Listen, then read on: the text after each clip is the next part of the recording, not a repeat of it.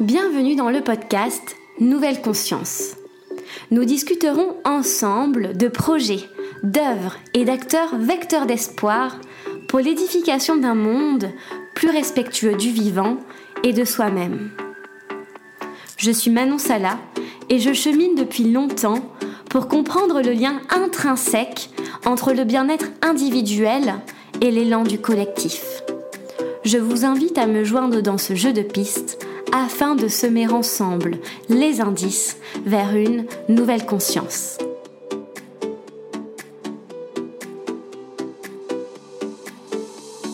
Aujourd'hui, je reçois Dominique Bourg au micro de Nouvelle Conscience. Dominique Bourg est un philosophe franco-suisse, professeur honoraire à l'Université de Lausanne, spécialiste des questions environnementales. Monsieur Bourg se distingue à la fois par son engagement social, écologique et politique. Il a présidé jusqu'en 2019 le conseil scientifique de la Fondation Nicolas Hulot pour la nature et l'homme et préside aujourd'hui le conseil scientifique de la Fondation Zoen en Suisse. Il a également été membre de nombreuses commissions politiques telles que la commission Coppens pour la charte de l'environnement additionnelle à la Constitution française en 2004.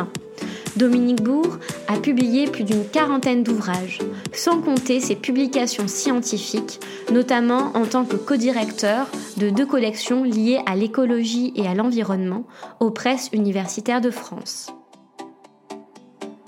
Dans cet épisode, nous revenons sur la nécessité de la pensée philosophique pour analyser et dépasser les conditions de vie dévastatrices créées par la modernité.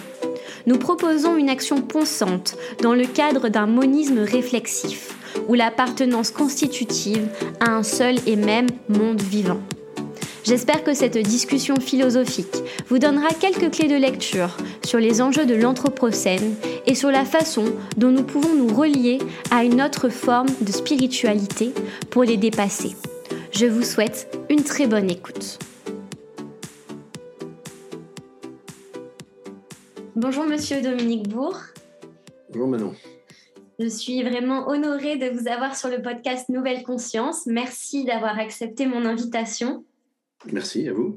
Donc, euh, on va parler aujourd'hui de la conscience écologique, de, la démocratie écologique. On va, l'écologie sera le, fil rouge de notre échange, euh, notamment euh, par le prisme de la philosophie. Vous avez abordé l'écologie sous ses multiples facettes des sciences humaines. La première question que je voudrais vous poser concerne justement le lien de la philosophie avec la possibilité de comprendre et euh, pourquoi pas d'agir pour dépasser la crise écologique. Donc vous avez été euh, ancien président du conseil scientifique de la Fondation pour la nature et l'homme jusqu'en janvier 2019 et vous êtes actuellement président du conseil scientifique de la Fondation Zoen en Suisse. Donc la question que je me pose, c'est comment la philosophie peut éclairer sur ces questions-là?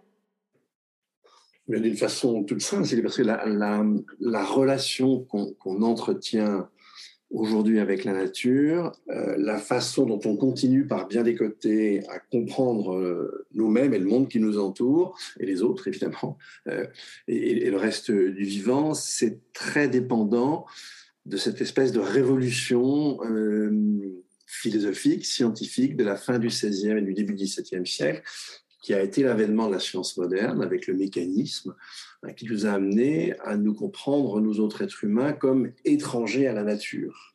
Et donc en instaurant un, dualisme entre les êtres humains d'un côté et tout le reste euh, du vivant et de ce qu'on appelle la nature, en tout cas au moins la, nature terrestre de l'autre.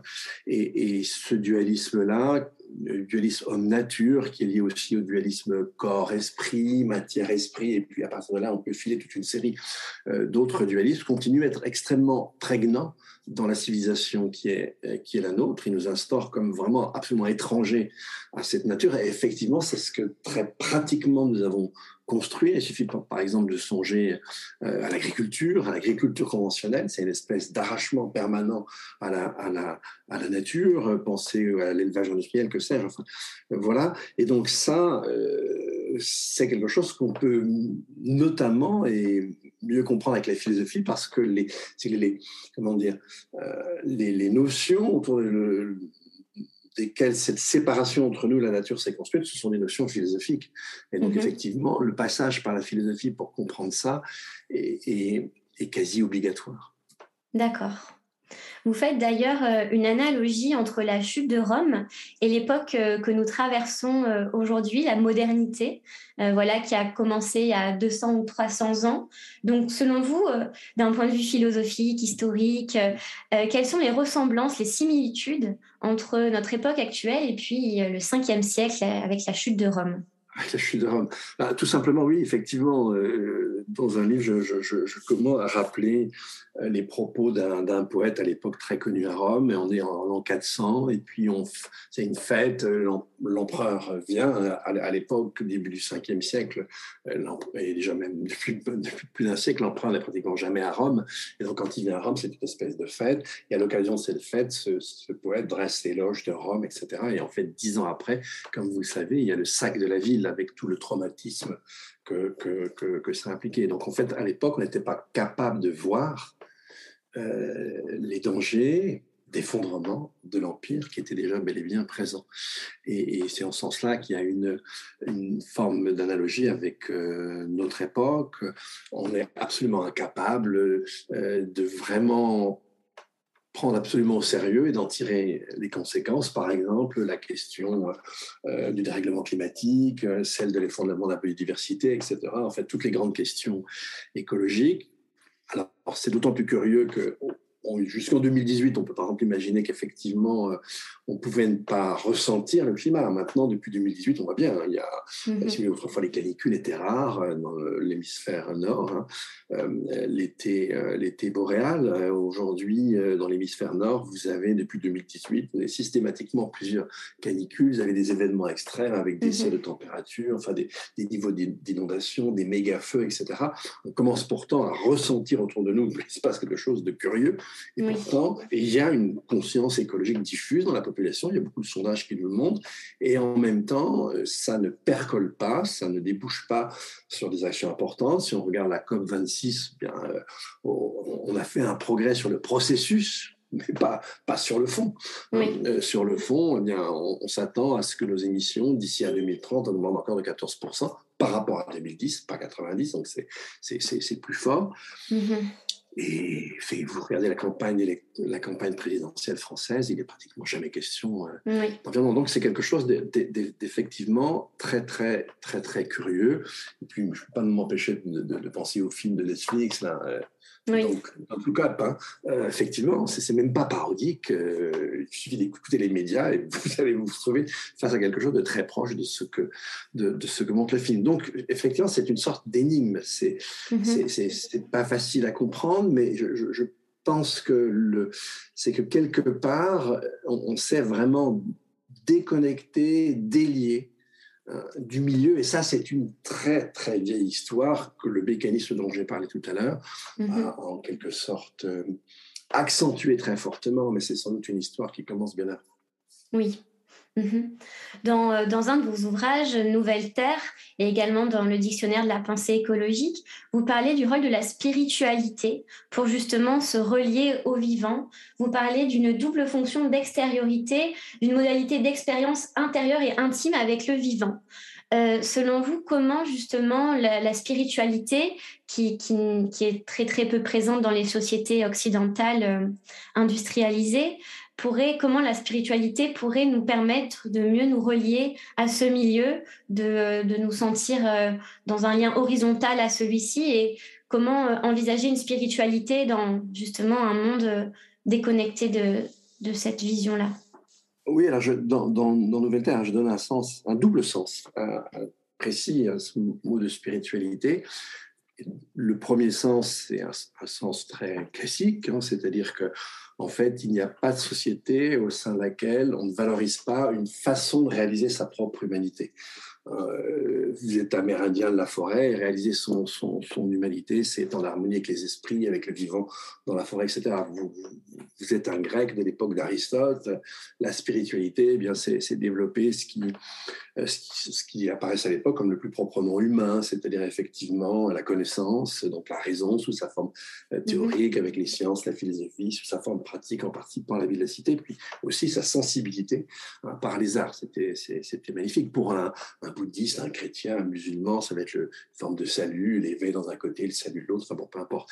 Et, mais en fait, non, dans notre société, en ce sens-là, c'est-à-dire euh, sous la forme d'un modèle très très accepté de réalisation de soi, ben nous, c'est le consumérisme. Hein. Souvenez-vous de ces gars-là qui disaient si vous n'avez pas une Rolex à 50 ans, vous avez raté votre vie. Mm. C'est-à-dire qu'en fait, euh, se réaliser soi, c'est on se réalise par, la, par un statut et la possession d'objets. Et donc, c'est effectivement très lié au, consumérisme. C'est une forme de spiritualité. Alors, une forme de spiritualité en creux, il n'y a plus d'invisible. Hein. Au contraire, on est enfermé complètement dans le visible, à la différence de toutes les sociétés euh, antérieures. Donc, ça, c'est le, c'est le sens classique. Je, je, le mets en relation avec un autre sens. Alors, pour lequel, là aussi, c'est quelque chose d'universel. Il n'y a pas de société qui n'entretienne pas une forme de relation à la nature qui nous entoure. Et la nôtre est très, très, particulière. je vous en parlais tout à l'heure avec le mécanisme. Et, et, a déterminé que tout ce qui est nature, ça n'est jamais qu'un stock oui destinés à être exploités, y compris les êtres vivants. On le voit aujourd'hui avec l'effondrement du vivant autour de nous, la manière dont on le traite industriellement. Tout n'est que euh, objet à exploitation économique. Et en fait, ce que j'ai essayé de montrer dans ce livre, c'est que, alors ça, c'est ce qu'on peut appeler le sens ontologique, puis il y a le sens euh, axiologique hein, ou éthique, euh, l'autre ce que j'ai montré dans ce livre, c'est que les deux vont ensemble, en fait. effectivement, pour avoir une spiritualité consumériste, il faut que vous imaginiez que tout ce qui vous entoure n'est qu'un stock de ressources destinées à être exploitées économiquement. Et, le, consumérisme est alors la, le, débouché naturel, si vous voulez, de, de, cette façon de se rapporter au, monde qui nous entoure. Donc oui, et, et on voit bien qu'aujourd'hui, nos sociétés, elles sont travaillées par, par des formes spirituelles très, très nouvelles. Euh, alors ça peut se allez donner lieu à des, choses plus, paradoxales comme le véganisme, etc. Mais en, tout cas, on voit bien qu'il y, y, a un désir de renouer des relations différentes avec le mhm. vivant, il y a un désir de se reconnecter avec la nature. Hein, quand on pense simplement au fait qu'arrive ici en Europe la, euh, cette pratique médicale japonaise des bains de forêt, qui est très documentée scientifiquement. Il y a des choses qui sont très, très, très, très précises. Et dans un livre que je cite, là, justement, en Nouvelle Terre, par exemple, David Abraham, cet éco-phénoménologue américain qui est aussi prestidigitateur et un peu, un peu chaman, bah, il a une très, très belle lecture euh, de l'alphabet comme un, des moments où en fait on, bah, on, va construire un monde, un monde d'abstraction incarné euh, dans les mots. C'est pour ça que ça, présuppose l'alphabet. J'ai pas le temps de le, détailler, mais qui fait comme un écran qui nous fait regarder un monde autre et en, en, mettant complètement à distance le monde naturel et le monde du récit. Donc voilà, et, et donc on arrive aujourd'hui où on est en train de se suicider sans même s'en apercevoir sans même vouloir euh, en, rendre compte. D'où l'importance de votre sujet, hein, de l'éducation, d'arriver avec les enfants à, à, à, les reconnecter, si j'ose dire, à, leur sentir profond, à leur conscience profonde et, et de ce fait à la nature. C'est absolument inséparable. D'accord. Donc euh, la spiritualité, vous parliez euh, d'une spiritualité via le prisme du consumérisme. C'est ça aussi? Donc, oui, euh, c'est ce que j'appelle une spiritualité en creux. C'est-à-dire mhm. que si j'entends par spiritualité le fait qu'il n'y a aucune société sur Terre qui ne valorise pas un mode de réalisation de soi pour les êtres humains. Alors, il peut différer pour, euh, en, termes genrés, mais en tout cas, dans toutes les sociétés, on a toujours valorisé cette façon de se réaliser soi-même. Oui. Alors, on, peut la stratifier, mais et, d'une manière très, très, très dominante. Ben, nous, c'est le consumérisme, c'est très clair. Mhm. Donc, en, fait, en ce sens-là, en sens très formel, on n'est pas une société sans spiritualité. Mais si on compare le consumérisme aux spiritualités antérieures, hein, au mode de réalisation de soi valorisé antérieurement, alors là, on peut parler d'une forme de spiritualité en creux, parce que ce, qui, mhm. caractérise justement toutes les spiritualités dans toutes les sociétés, c'est de se, rapporter vers quelque chose d'autre, se lier à une forme d'invisible, d'idéal, etc. Mhm. Alors que nous, non, c'est pas un idéal. Tu consommes, en gros, et c'est bon, vas-y. Et, on nous renferme sur, euh, sur le, monde empirique qui nous entoure. mhm. et, sous un angle purement économique. Oui. Donc du coup, un des éléments pour, pour changer cette crise écologique, ce serait un changement d'idéal ce serait. Alors, c'est un, changement, si vous voulez, de socle culturel, en fait. Et ça, évidemment, ben, personne n'en décide. Et, c'est ce qu'on développe avec ma collègue Sophie, Sophie Svatton, dans le livre qui s'appelle Primauté du vivant. C'est-à-dire ce qu'on appelle un paradigme. Et donc, quand je vous parlais tout à l'heure de mécanisme, c'est ça, c'est le paradigme moderne, dont certaines conséquences ne se sont déployées que très récemment, dans la deuxième moitié du XXe siècle. Et en même temps qu'elles se déploient et qu'elles vont jusqu'au bout, dans, dans, la folie d'ailleurs, eh bien en même temps, on voit bien émerger d'autres choses, une autre manière de comprendre le monde, donc petit à petit sans doute une autre spiritualité, une autre ontologie. Hein. Mais, mais ça, c'est en gestation. Alors est-ce que, est-ce que ça sera accéléré par les difficultés qu'on va avoir? Je, je, je, je, pense que oui. On, on entre dans une décennie, si vous voulez, où ou ne serait-ce que le, dérèglement climatique euh, va devenir de plus en plus violent. Il y a un emballement depuis 2018 du, dérèglement climatique et, ça va finir par nous, poser des problèmes énormes. D'ailleurs, peut-être que la Covid est une forme d'expression déjà de, ces difficultés dans les, vers lesquelles on va. Oui, oui, oui. Oui, c'est vrai. Oui, vous proposez également, vous dites que le défi écologique est un défi politique et vous proposez justement euh, l'avènement d'une démocratie écologique avec un gouvernement de l'ordre naturel. Est-ce que euh, ce gouvernement permettrait justement de, répondre à cet autre idéal ontologique euh, d'un lien non plus consumériste, mais peut-être de reliance avec le vivant? Oui, tout à fait. Alors justement, un gouvernement de l'ordre naturel, je ne sais pas si c'est l'expression que j'emploie, mais en tout cas, il faut faire attention quand on l'emploie. Euh, euh c'est pas du tout euh, un gouvernement de la manipulation de la terre. Hein, c'est pas du tout de la géo-ingénierie, etc. Au contraire, euh, ça, ça n'a pas de sens. C'est vous à l'échec. Ça risque d'ailleurs de produire des conséquences pires que celles qu'on va essayer d'éviter. Non, c'est une forme de gouvernement qui tiendrait compte des limites qu'oppose à nos désirs le, milieu, euh, ce qu'on appelle, euh, ce qu'on appelle la nature, et ça serait une forme de gouvernement très, très prudentiel. Alors, ce que pourrait être la démocratie écologique dans un siècle ou deux, je, n'en sais rien. Nous, ce qu'on essaie de penser avec Kerry et d'autres après, c'est bien quelles pourraient être les institutions qui nous permettraient de mieux prendre en compte les défis d'aujourd'hui, de les regarder de façon plus, de façon plus, plus franche. C'est ça qu'on euh, qu'on a essayé de faire. Alors, euh, effectivement, le défi, il, est politique et on voit bien aujourd'hui que la sphère politique n'arrive pas à prendre en compte ces, ces, ces, ces enjeux. Il suffit de la campagne présidentielle française. Et donc, ce que, ce que j'ai développé par ailleurs, c'est que, en, fait, bah, c'est parce qu'on est entre deux eaux, si vous voulez. On a, euh, ce que j'ai essayé de montrer, c'est que ce qui a très bien marché dans l'Europe occidentale, ça a été et c'est lié à toutes les constitutions, c'est une sorte de consensus en creux. Euh, en Occident, on était d'accord pour deux choses, à la fois de maximiser la production de richesses et de, la redistribuer, ce qui n'était pas du tout évident dans les sociétés antérieures. Et puis, euh, et on pouvait, sur cet accord, sur les grands objectifs euh, vers lesquels on devait se diriger, en même temps, on pouvait s'opposer sur la manière d'y aller.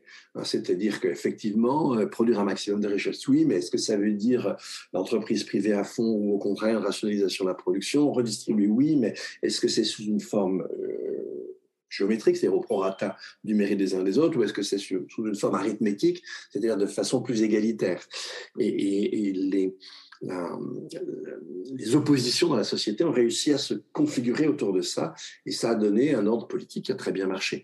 Alors aujourd'hui, ça marche plus. Maximiser la production de richesse, ben non, c'est tout, c'est précisément ce qui détruit tout. C'est la richesse qui détruit tout. Hein. Quand vous savez que les 10% les plus riches à eux seuls, c'est 52% mhm. des émissions mondiales, et puis que les 50% les plus pauvres, c'est que 7%. Vous vous rendez compte que si on maximise la richesse, là, on se suicide.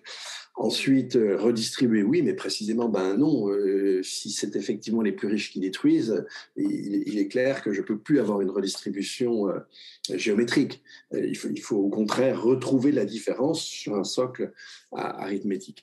Donc, et voilà, et ça, on voit bien que ça commence à venir dans les esprits. On voit bien que cette question écologique, quand on la rappelle, personne, enfin, personne va avouer la nier, même s'il l'a fait, s'il le nie en pratique, etc. Mais on, voit bien que ça, c'est en train de glisser, c'est en train de changer. Cela dit, ça va très lentement et, ça, et, ça, ne fait pas nos affaires sur le plan, sur le plan écologique. Mais bien sûr, il faudra finir par donner une réponse politique à ce sujet-là. Et pour pouvoir donner une réponse politique, il faut qu'il y ait un consensus de fond. Mm-hmm. Et là, on n'a pas encore construit ce consensus de fond, on le voit bien. Oui.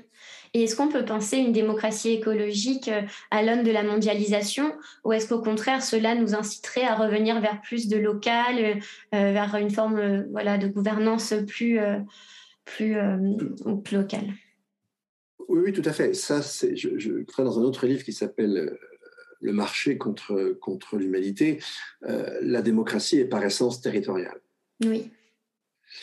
Et, donc, ça concerne une communauté sur un, euh, territoire. Et effectivement, si vous voulez, euh, ce qu'on réussissait à faire jusque dans les années, début des années 70, bah, une grosse partie des échanges restaient locaux.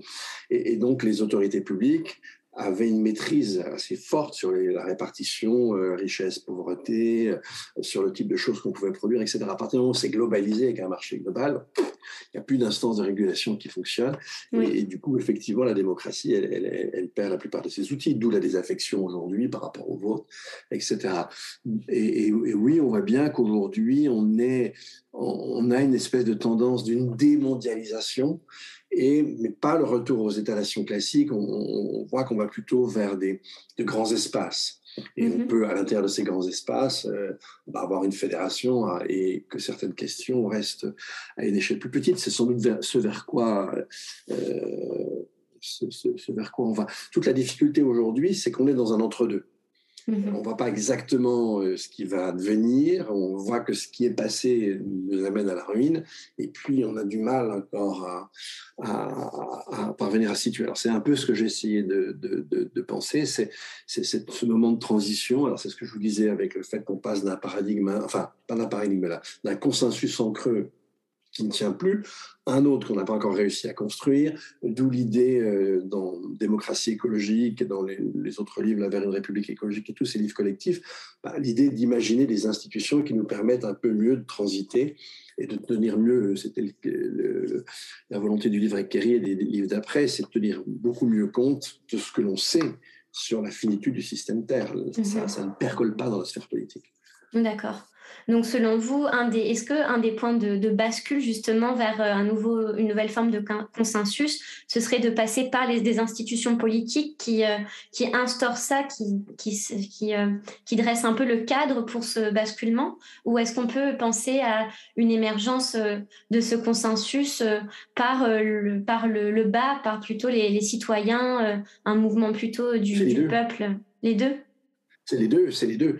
Euh, c'est très curieux ce qui se passe aujourd'hui. On, voit avec la présidentielle en France, on, a une dérive vers l'extrême droite, carrément. Hein, euh, c'est très difficile à comprendre, mais si vous regardez les valeurs de fond, il y avait un très bel article de Roger Su dans Le Monde il y a quelques jours. Si vous regardez les valeurs de fond, par exemple les mariages mixtes, par exemple toutes les expériences écologiques qui se font, etc., le, type de recherche que vous faites, on, voit très bien que la société civile, dans son, les choses les plus fondamentales, elle n'est pas du tout au diapason de cette sphère politique et médiatique. Mm-hmm. qui est complètement à part.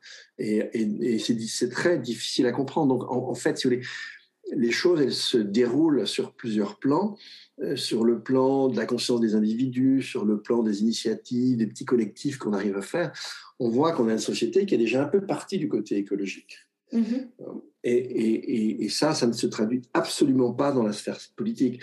Simplement, si vous voulez que on, change dans les ordres de grandeur, c'est-à-dire effectivement qu'on arrête de, détruire le, vivant, euh, qu'on arrête de, euh, de de concentrer des gaz à effet de serre dans l'atmosphère, là, on passe nécésairement par le politique. C'est-à-dire qu'il faut vraiment passer par mhm. des règles qui vont s'appliquer à tout le monde et qui vont faire que, si vous sur les, les grands éléments destructeurs, on va vraiment reculer. Mhm. Ça, tant que c'est des petites initiatives, ben, euh, c'est très important. Ça permet de montrer ce qu'on peut faire, mais en, fait, sur le plan de l'effectivité, ça ne bouge pas, ça ça change pas grand-chose. Donc non, c'est les deux. Euh, les deux sont, importants. Euh, si ça change pas par le bas, euh, ça ne changera jamais. Mais si le haut ne permet pas à un moment donné au bas de changer d'échelle, ça ne changera pas non plus suffisamment rapidement. Oui. Est-ce que vous avez des exemples de pays justement pour où la transition se fait de façon plus simple, où il y a justement ce, point de bascule qui commence à être atteint avec cette jonction des deux euh, Ah, peut-être un peu. La Nouvelle-Zélande, euh, voilà, des pays comme ça. Euh, où là, on, a il y a eu quelques femmes premiers ministres dans d'autres pays scandinaves, etc qui sont un peu sur, euh, sur le, le, modèle de la première ministre euh, de Nouvelle-Zélande, euh, qui ont un discours complètement original et qui ont des, des, actes et des gestes qui sont assez étonnants et vraiment fascinants. Donc, ça, il y a une petite amorce dans de rares endroits. Mm-hmm. mais si vous regardez les grands pays, malheureusement, mm-hmm. oui. difficile de discerner quelque chose sur le plan politique. Mm. C'est intéressant, je trouve, ce que vous dites concernant euh, le fait que dans certains pays où des femmes euh, dirigent, ont vraiment le pouvoir exécutif, il y ait des amorces. Peut-être que finalement, on a besoin aussi d'autres valeurs, des valeurs plus féminines, euh, dans un sens pas du tout genré, mais dans un sens en tout cas d'action, un sens plutôt euh, en acte plutôt que voilà le genre. Parce qu'on on est là pour l'instant sur des pays avec des valeurs très masculines voilà euh, donc de concurrence de compétition. Peut-être que justement ce consensus euh, pour qu'il arrive il faut également penser à d'autres valeurs plus voilà plus plus en reliance et moins en force pour permettre une évolution. Oui ça je pense que c'est très, juste. Et à ça s'ajoute le fait qu'une certaine forme de, compréhension euh, euh, des relations homme-femme, hein, telles que. Alors, c'est compliqué anthropologiquement. Euh, le, néolithique n'a pas forcément tout fait naître, toutes les horreurs qu'on connaît aujourd'hui, mais, mais il, les a, il les a en tout cas universalisées et durcies. Et donc, effectivement, il y a une domestication de la nature par certains êtres humains, qui c'est aussi qui est inséparable d'une domestication de la majorité par une minorité et d'un genre par l'autre. Mm-hmm. Et donc, euh, euh, c'est pas effectivement un hasard que ces, ces personnages politiques soient, soient plutôt des, des, des, femmes. Hein. et on le voit d'ailleurs aujourd'hui dans les grèves du climat, etc. On, a très souvent plutôt des, jeunes femmes qui sont en Je pense que là, il y a quelque chose de très profond qui joue. Il y a une, recomposition d'un ordre symbolique qui est effectivement mm-hmm. assis sur la domination, la destruction, euh, la compétitivité, etc. Tout ça qui nous amène dans le mur. Et, et, et effectivement, c'est pas étonnant de voir que ce sont plutôt des, des, femmes qui sont les porte-drapeaux d'une manière très, euh, très différente, mais, il faut, mais c'est important de voir aussi euh, assez rapidement que, que, que les hommes s'y mettent, hein, parce que sinon, ça va pas aller assez vite. Hein. Mm, c'est clair. Je, me demandais si euh, vous aviez suivi un peu les, travaux de, Jean Jouzel concernant en France, en ce qui concerne la mise euh, en place d'un enseignement écologique dans le supérieur. Est-ce que, puisque donc euh, dans le supérieur, les savoirs sont très fragmentés, voilà, dans des disciplines qui sont Parfois, euh, on a du, mal à faire les liens entre elles. Est-ce que vous pensez aussi que euh, c'est une crise de, l'éducation, une crise de l'enseignement, où l'écologie n'est pas du tout euh, insérée dans le système scolaire dès le plus jeune âge Est-ce que vous pourriez nous, nous dire un mot là-dessus? Oui, alors je connais bien Jean. On a un, livre oral avec, aussi un autre climatologue qui avait le truc, là, qui va bientôt paraître, puis ça donnera lui un petit bouquin ou plus après, mais là, pas avant un an. Et, donc, je connais bien Jean, je connais depuis des, depuis des années. Je n'ai pas suivi ce qu'il fait du côté de, pour, pour tout dire, du côté de l'éducation. Mm-hmm. Euh, mais je trouve que c'est très bien qu'il euh, qu'il fasse euh, ça. alors ça, c'est très compliqué parce qu'on a un, un, système éducatif, bah, évidemment, qui, qui, valorise les fondamentaux de la, de, de, la, culture moderne. Et, et, effectivement, avec une approche des sciences euh, qui mériterait euh, qu'on y regarde de plus près. Euh, on voit bien à quel point c'est confus dans notre société aujourd'hui. Hein. D'un côté, ben, il y a une confusion entre valorisation des sciences et puis valorisation de l'ordre euh, technolibéral. Hein. si vous regardez du côté de certains sociologues, genre Bronner, etc., ou, le magazine Le Point, il y a une confusion totale entre, entre euh, j'ai presque envie de dire, entre raison et industrie. C'est assez affligeant. Donc, euh, on n'a pas simplement besoin d'un enseignement différent qui, qui, redonne toute sa place au système Terre avec ses interdépendances. Effectivement, euh, hein, euh, le mécanisme dont je parlais tout à l'heure, c'est précisément au contraire l'idée euh, d'une nature composée de particules isolées les unes des autres, avec au départ une loi simple, c'était la loi du mouvement de Galilée, après c'est devenu la gravitation mm-hmm. universelle. Ce qu'on découvre avec l'écologie, c'est la question de l'interdépendance. Oui. Ben, ça, ça, reste un petit morceau scientifique, mais tout le reste est, reste analytique. Et, mm-hmm. donc, il n'y aurait pas simplement besoin de, de, de, de l'écologie, mais on aurait euh, besoin aussi euh, d'un enseignement de philosophie des sciences beaucoup plus intéressant, de remettre dans une perspective anthropologique la civilisation qui est la nôtre, hein, que l'on sache que avant le néolithique, il y a eu des formes de civilisation très différentes, avec des modes d'organisation différents. Tout ça, c'est très important si on veut se donner le moral et l'envie aujourd'hui de, de, de, de, changer. Et oui, donc l'éducation est quelque chose de fondamental, mais là, euh, je dirais que c'est faudrait refondre tout l'ensemble, et ça se fera peut-être. C'est pour moi, on est vraiment dans un changement de civilisation. Donc ça finira par se faire, mais évidemment, plus, euh, plus tard ça arrivera et, mm-hmm. et, moins ça nous permettra de répondre rapidement aux difficultés qui sont les nôtres. Oui. Oui, oui c'est comme dans toute forme de crise. Euh, avant, euh, donc justement, enfin, il faut d'abord prendre conscience de la crise avant de pouvoir la changer. Et, la transition, peut-être, est toujours difficile parce qu'il faut tout réinventer. Mais c'est ça aujourd'hui. On doit tout, un peu tout réinventer, tout repenser. Donc c'est pas simple. Oui, oui, oui. Merci beaucoup, Monsieur Dominique Bourg. Euh, je voudrais vous poser la dernière question du podcast, qui est celle euh, de la signification pour vous du terme nouvelle conscience. Voilà, donc euh, c'est le titre du podcast, le nom. lorsque vous l'avez lu, lorsque vous l'entendez, qu'est-ce que ça signifie pour vous? Ah, nouvelle conscience, pour le coup, c'est vraiment fondamental parce que, comme je, je vous l'ai dit, on s'est forgé l'idée euh, d'un moi détaché de tout, qui pourrait se comprendre en dehors de la nature, euh, d'une façon totalement intellectuelle et un petit peu détachée des autres. C'est une forme d'individualisme sur lequel a débouché ce que j'appelais le, mécanisme. en, fait, il faut qu'on détricote ça d'une part, bah, parce que effectivement, si euh, je n'avais pas été éduqué euh, par mes parents, par mon entourage, par euh, le système éducatif, etc., bah, en, fait, je, ne saurais rien, je ne comprendrais rien, etc. Et on peut prendre simplement la fameuse relation je-tu.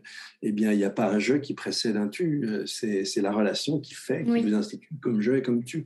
Et évidemment, les deux étant, étant des fonctions réciproques. Donc, c'est ce qu'on appelle un, individualisme relationnel. Alors, mhm. on, a eu tendance à le penser hein, comme si euh, effectivement il y avait qu'un jeu, un. Ben non, euh, euh, pour être un jeu, un il faut des animaux, il faut une nature, il faut des écosystèmes. Et, quand on regarde ce que la, façon dont, les peuples dits premiers, si vous voulez, concevaient leur identité, moi, c'est ma forêt, ma rivière, euh, mes animaux, etc. Mhm. Et, en fait, on commence à se rendre compte que ben, nous aussi, sauf qu'on s'est coupé de ça.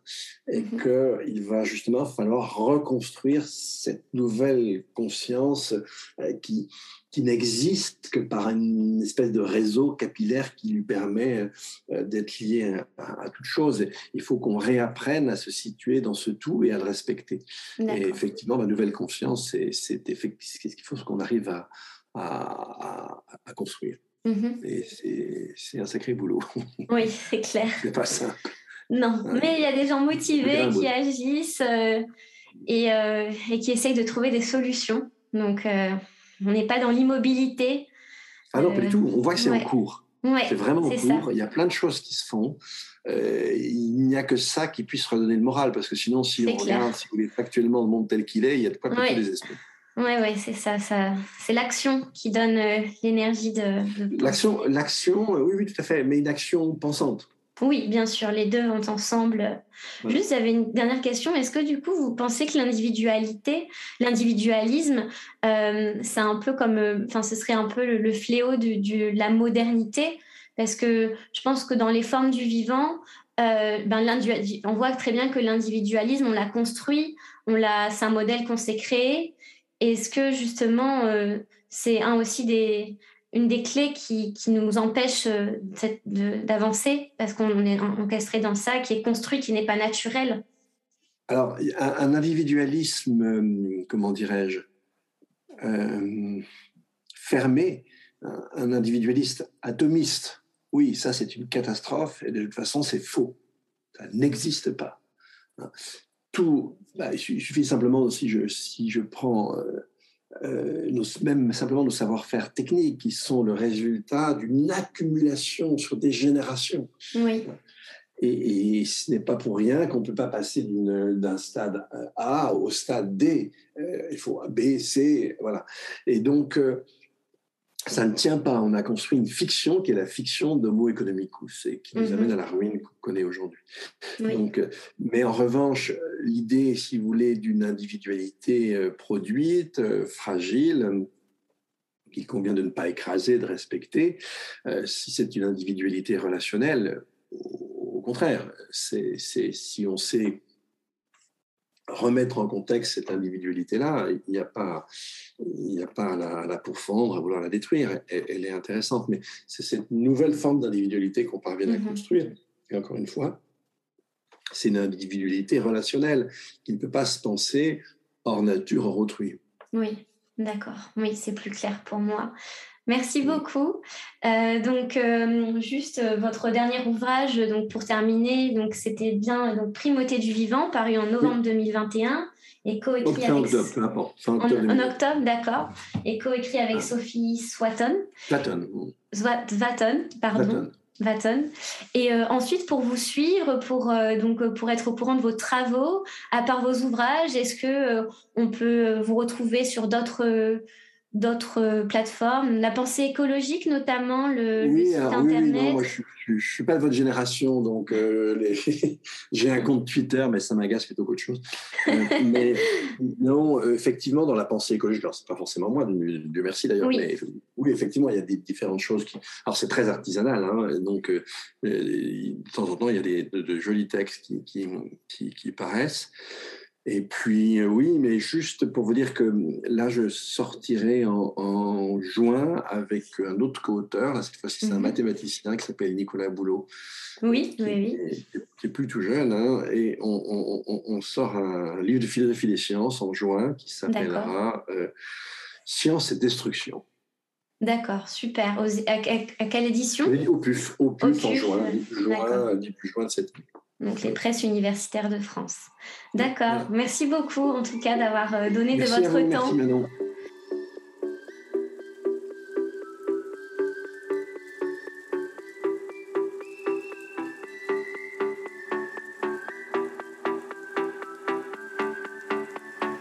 Merci Merci pour votre écoute. Si ce podcast vous a plu, la meilleure façon de le soutenir est de lui laisser 5 étoiles sur iTunes, Spotify et sur Apple Podcasts. N'hésitez pas également à me laisser un commentaire et à me suivre sur la page Instagram Nouvelle Conscience Podcast. Vous pouvez aussi m'écrire. Je suis toujours ravie de vous lire, de vous répondre et de partager avec vous des idées autour de ce projet de Nouvelle Conscience. Aussi, si vous souhaitez vous engager de façon simple et impactante, je partage dorénavant tous les mois des initiatives que vous pourrez retrouver dans ma bio Instagram, telles que des pétitions, des événements ou des rencontres. Ces modes d'action sont pour moi tellement significatifs, une façon de s'entourer de personnes qui portent les mêmes valeurs que nous, qui nous donnent envie d'agir et de créer ensemble une nouvelle conscience. Je vous dis à dans 15 jours. En attendant, prenez soin de vous et à bientôt